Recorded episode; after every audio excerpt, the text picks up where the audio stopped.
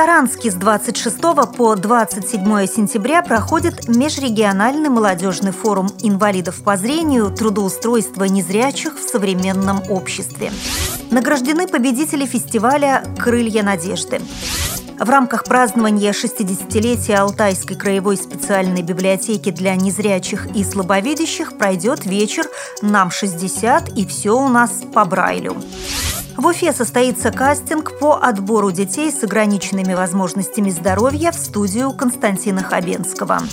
В Чебоксарах прошел первый фестиваль туризма среди детей-инвалидов по зрению. Далее об этом подробнее в студии Наталья Гамаюнова. Здравствуйте. Здравствуйте. Саранске с 26 по 27 сентября проходит межрегиональный молодежный форум инвалидов по зрению «Трудоустройство незрячих в современном обществе» с участием делегаций региональных организаций ВОЗ Приволжского федерального округа – Чувашской, Нижегородской, Татарской и Марийской. Президент ВОЗ Александр Неумывакин направил в адрес участников форума приветствие, в котором отметил – цитирую, «обретение уверенности в жизни, востребованность в непростом современном мире представляется сегодня особенно важным для нас и в первую очередь для молодежи. Именно поэтому ВОЗ уделяет особое внимание вопросам трудоустройства инвалидов по зрению. Сегодня мы не только сохраняем и развиваем наши предприятия, но и ведем систематическую работу по трудоустройству незрячих людей на открытом рынке труда. Курске завершился международный фестиваль творчества инвалидов по зрению «Крылья надежды». Его организовали Министерство культуры и профильный комитет области. Незрячие и слабовидящие конкурсанты представляли свои произведения – музыку, прозу и поэзию. Услышать друг друга – это символическое название конкурса, который прошел в рамках мероприятия. В нем участвовали более сотни участников из России, Украины и Белоруссии. Победителями стали более 30 человек.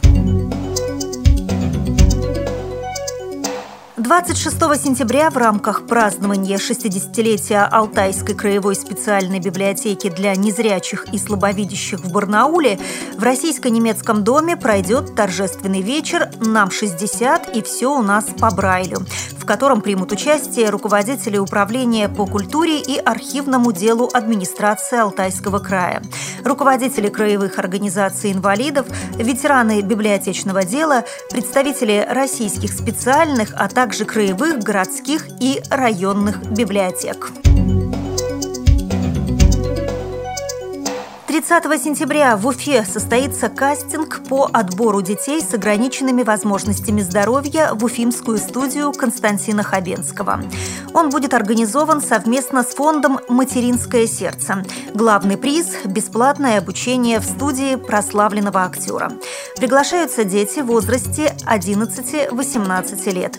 По условиям они должны представить творческий номер – танец, вокал, пантомима, чтение стихов или прозы, снятый или смонтированный фильм не более 10 минут.